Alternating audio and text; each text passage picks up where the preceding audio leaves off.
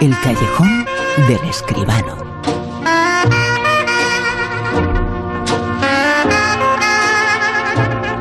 ¿Quién no se acuerda? Bueno, siguen existiendo, pero antaño fueron todavía más importantes en las películas de indios y vaqueros. Pero había una figura que estaba presente en todas ellas, la figura del sheriff. Muy cinematográfica, los sheriffs lo han sido siempre. Hoy hablamos en el Callejón con José Manuel Esquivano de esta figura. José Manuel, muy buenas, ¿qué tal? Hola, Bruno. Hola de nuevo. ¿Qué tal? ¿Cómo estás? Bueno, eh, las películas de indios y vaqueros y la figura del sheriff. A veces eh, no hace falta ni siquiera que sea una película de indios y vaqueros. Eh. Quizá he caído yo en el tópico, ¿no? no, no. pero es cierto que es una figura importantísima, ¿no? Hombre, yo creo que ha llenado pues, pues horas y horas de la historia del cine, sobre todo americano, ¿no? Que es donde esta figura es fundamental. El Marshall, el sheriff, ¿no? Eh, yo no sé, pero yo de crío quería tener una estrella de sheriff y una, y una pistola, ¿no? Para jugar con, con mis amigos, ¿no? El sheriff era una figura mítica, casi siempre el bueno de la película, casi siempre el triunfador al final. Bueno, pues hay ejemplos a lo largo de la historia del cine, como digo, sobre todo americano, vamos, eh, completísimos para hablar de esta figura en, en distintos aspectos, desde luego. Por ejemplo, una película que lo trata, que trata esa figura, el sheriff es eh, Duelo de Titanes. Holiday. Siéntese, ha tomado posesión de su casa. Considérese invitado. No sé si se acordará de Perfectamente. Wyatt Earp se puso en mis manos hará unos diez años. De haber sabido cuando les traje la muela que iba a terminar en Shave. He oído que ha cambiado de profesión. Es una pena, era un buen dentista. A los clientes les molestaba mi tos. Necesito unos informes. A este juego se le llama solitario.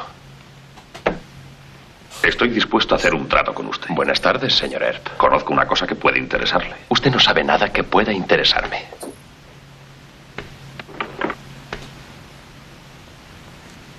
Suponga que le digo que Ed Bailey tiene un revólver escondido en su bota. ¿Izquierda o derecha? Izquierda. Sí que es un buen informe, porque Ed Bailey es zurdo.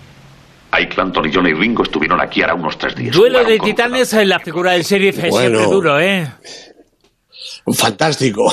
Vaya diálogo, ¿no? Dice, este juego es un solitario. Sí, sí, a usted favor de irse. Bueno, esto es Wyatt Earp, el duelo de, de, titanes en la historia de Wyatt Earp y de Doc Holiday, que se enfrentaron en el OK Corral a los Clanton, la figura mítica del duelo en el OK Corral. Wyatt Earp, además, es uno de esos sheriffs míticos en la historia, no solo del cine, sino en la historia americana, porque el personaje existió de verdad.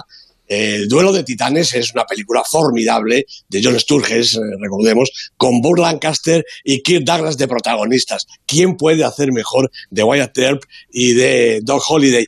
Parece que los actores no se llevaban muy bien entre sí, eso, cuenta la leyenda, pero en pantalla desde luego no se notaba. Wyatt Earp viene a reclutar... Ponían los dos en voz de duro, ¿eh? Exactamente, voz de duro. Bueno, y además... El, el doblaje, claro. Sí, sí, el doblaje, en uno de los mejores momentos además del doblaje clásico español, esta, esta película, hombre, siempre para mi gusto es mejor en versión original, pero este doblaje también es, es estupendo, ¿no? Lo que pasa aquí es que Wyatt Earp, que es el sheriff, el sheriff de Dodge City, nada menos, ¿no? Viene a tratar de reclutar a, Doc Holiday, eh, John Holiday, que es un jugador profesional, antes eh, dentista, borrachuzo y tramposo y además antipático, pero con una puntería infalible. Claro, tiene que enfrentarse a los Clanton, ya han quedado en este famoso duelo que se ha llevado al cine tantísimas veces, ¿no? Hace, hace bastantes menos años hemos visto Tombstone y hemos visto Wyatt Earp, la película de Lawrence Kasdan, con Kevin Costner, uno de los eh, actores directores americanos a los que más les gusta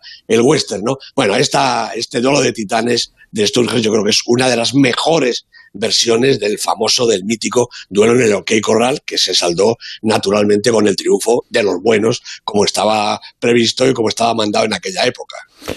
Películas eh, como, por ejemplo, otro clásico, otra película importante, El duelo, Pot, Pat Garrett y Billy the Kid.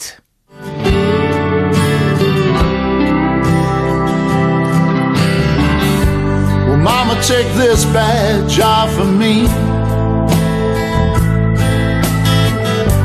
Cause I can't use it anymore.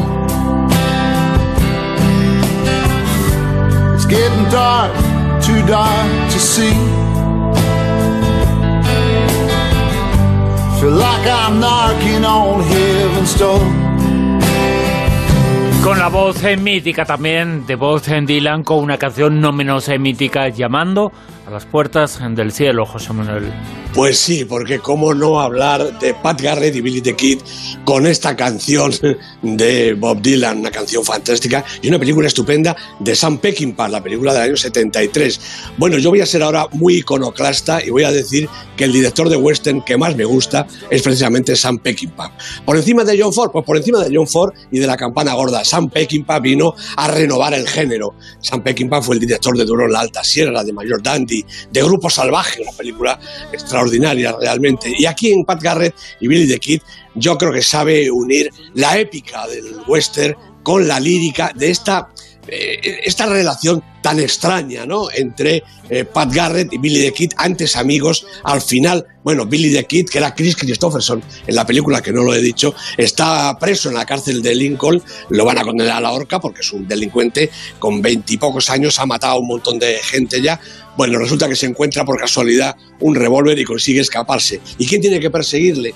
Incluso hasta la frontera con México, pues fue, eh, pues precisamente Pat Garrett, la persona que fue su amigo, que cabalgó con él, James Coburn en la película, un actor de género sensacional. Mm, yo creo que de los mejores Pat Garrett que hemos visto, que es, por cierto, otro personaje mítico, otro personaje real en la historia americana, un sheriff que, eh, bueno, pues se dedicó a perseguir forajidos y luego terminó su vida de una manera muy diferente. Este Pat Garrett y Billy the Kid, con Bob Dylan que pasaba por allí, aprovechó para estar en la película y hacer esta estupenda canción, creo que es uno de los referentes más importantes de la figura del sheriff en el cine americano y en el cine mundial. Fíjate cuántos iconos nos has mencionado la figura del sheriff, eh, lo es, eh, pero el sheriff eh, que está en ese sitio, en esa comisaría apartada, con una serie de celdas, poquitas, el forajido, hay una serie de iconos que son inmortales. Ya lo creo que sí, hombre. El, el, western y en concreto la figura esta del, del sheriff, bueno, el sheriff y su forajido oponente, ¿no? Siempre terminando las pelis en esos duelos, en a ver quién saca antes la peli y a ver quién dispara. Bueno, realmente el western tiene que ser un género inmortal. Ha pasado por épocas peores, está un poquito de capa caída ahora otra vez, pero tiene que revivir porque el, western es como la, como, la, como la épica en nuestra literatura. El western es realmente la historia del pueblo americano. Una de las películas que intenta revivir, que es relativamente reciente, que también es una obra maestra, es Farco. Lo que nos dijo Chef no tiene demasiado sentido. ¿Cómo que no? El plan es perfecto, está todo previsto. ¿Quieres que secuestremos a tu mujer? Sí. ¡Cielo! Tú pagas el rescate, ¿cuánto? ¿80 mil dólares? Nos das a nosotros 40.000 y tú te quedas con nosotros 40. Es como robar a uno para pagar a otro, no tiene sentido. Sí, bueno, verás, es que yo no voy a pagar el rescate, ¿sabes? El caso es que mi mujer es muy rica. Su padre tiene mucho dinero y yo un pequeño problema. Otra película, ¿verdad, Fargo? Importantísima. Hombre, importantísima. Esta es del año 96 y esta es... Eh, Digo, reciente, relativamente reciente, claro. Eh, bueno, es cine moderno de alguna manera, ¿no? La figura del sheriff aquí es especial porque es una mujer personaje que hace Frances McDormand en la película de los hermanos Cohen, Joel e Ethan Cohen, con eh, William H. Macy, con McDormand y con Steve Buscemi. Eh, el personaje es este Jerry, que es un vendedor de coches, es un pobre hombre aparentemente, el hombre está lleno de deudas por su mala cabeza, pero mm, está casado con una mujer francamente bastante millonaria. Entonces se le ocurre pues una historia propia, muy propia de los hermanos Cohen, ¿no? Si le ocurre secuestrar a su mujer, no secuestrarla a él, claro, que la secuestren unos eh, bandidos que andan por allí, pedir el rescate y con ese rescate, bueno, pues pagar sus deudas que tiene. Naturalmente, esta es una peli de los hermanos Cohen, nada es lo que parece y nada sale como tenía eh, previsto el protagonista. La película ganó dos Oscars, eh, uno para Frances McDormand y otro para el mejor guion, realmente un guion fantástico, un guion que por cierto inspiró una serie de televisión cuya primera temporada, por lo menos, fue realmente fantástica, con otros protagonistas y con otra historia, pero muy cercana al espíritu de los Coen. La película Fargo realmente supuso también una revolución, esos paisajes completamente helados, este personaje de la mujer sheriff embarazadísima, en fin, estos eh, malutos que son realmente malos, pero además bastante idiotas. Bueno, todo se, se confirma para hacer un argumento realmente original y realmente extraordinario. Fargo, una de las mejores películas de sheriff que yo conozco. Como esta película que vamos a comentar ahora, solo ante el peligro. Todos sabéis por qué estoy aquí. Necesito reunir tantos agentes como me sea posible. Debe de estar loco cuando viene aquí a reclutar voluntarios. Frank tiene amigos en este local, debería saberlo. Algunos fuisteis agentes cuando deshicimos aquella banda. Hoy os necesito. Ahora. Entonces era distinto, Kate. Para empezar tenía seis agentes fijos y cada uno de ellos un tirador de primera. Ahora, en cambio, no tienes más que dos. Ni siquiera dos. Harvey nos ha dicho que ha dimitir. ¿Por qué? Ese es asunto suyo y mío. Teniendo en cuenta qué clase de hombre es Miller, nos pides demasiado. Está bien. Todos sabemos quién es Miller. Por eso he venido a buscaros. ¿Qué respondéis?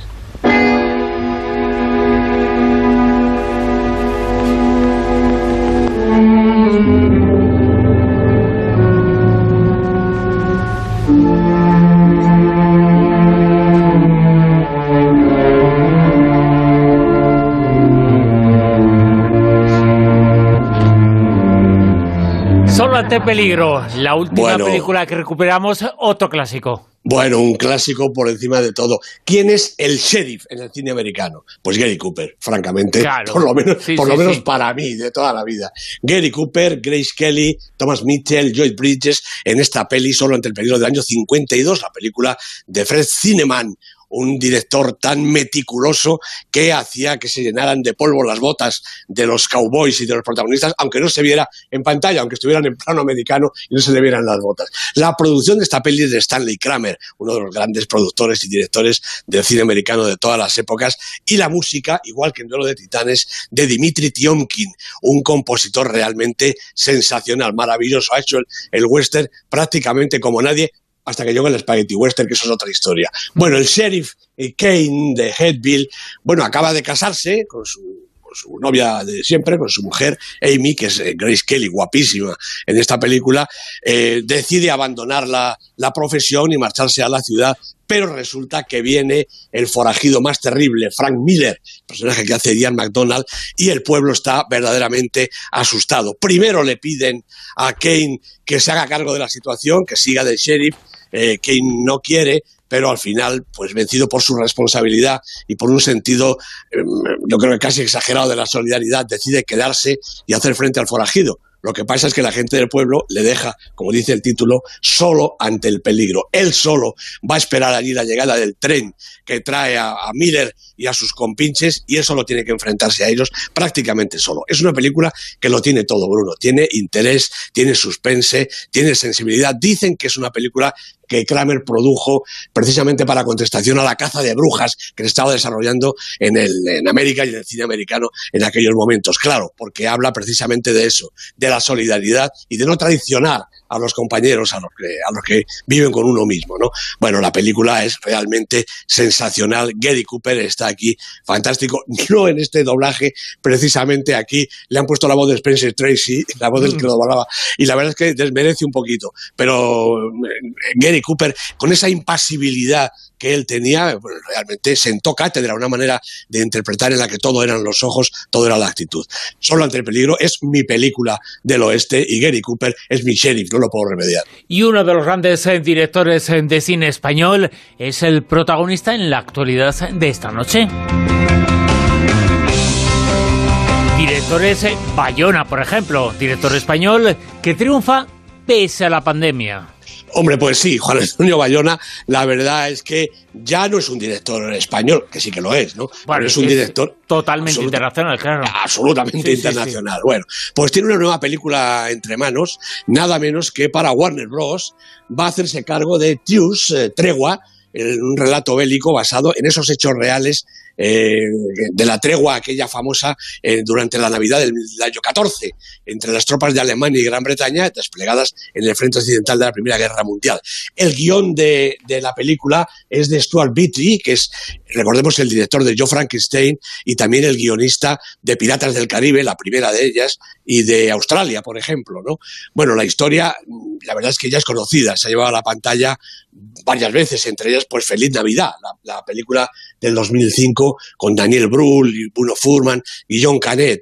La verdad que la película va a ser una nueva versión, la va a producir eh, Participant Media, la película, la, productora de los archivos del Pentágono y de Green Book, el último eh, Oscar, de los últimos Oscar, y es nada menos que la quinta película ya de J. Bayona, después de El Orfanato, éxito tremendo, Lo Imposible, que lo lanzó al estrellato internacional como un director capaz de hacer cualquier cosa, Un monstruo viene a verme, película asombrosa que ganó realmente todos los premios, y por último la norteamericana Jurassic World, El Reino Caído. Esta película confirma ya que Bayona va a trabajar eh, pues para los grandes estudios americanos, como demuestra ahora que ha fichado para la Warner. Está Bayona en este momento en Nueva Zelanda. Aquí la verdad es que, hombre, el dichoso virus sí que le ha tocado un poquito, no que esté el enfermo ni mucho menos, sino que la realización de la serie que está haciendo sobre el Señor de los Anillos para Amazon, vuelve a hacerse otra vez una versión del famoso libro, pues se ha quedado paralizado, claro, el, rodaje, en este caso sí, por eh, el ataque tremendo del virus. Esperemos que la serie pueda terminarse en algún momento, pero lo más importante de todo, porque además yo creo que es un poco más original, El Señor de los Anillos, hemos visto ya, me parece que 12 horas del Señor de los Anillos. Entonces, bueno, Amazon la va a hacer otra vez, pero lo más importante es esta película Tregua que va a hacer Bayona en cuanto termine esta dichosa pandemia. El mundo del cine, la actualidad del mundo del cine y el safe y Bayona, protagonistas de El Callejón con José Manuel Esquivano. Nos hablamos en siete días, José Manuel. Un abrazo, Bruno. Hasta el, hasta el sábado. Chao. En Onda Cero, La Rosa de los Vientos.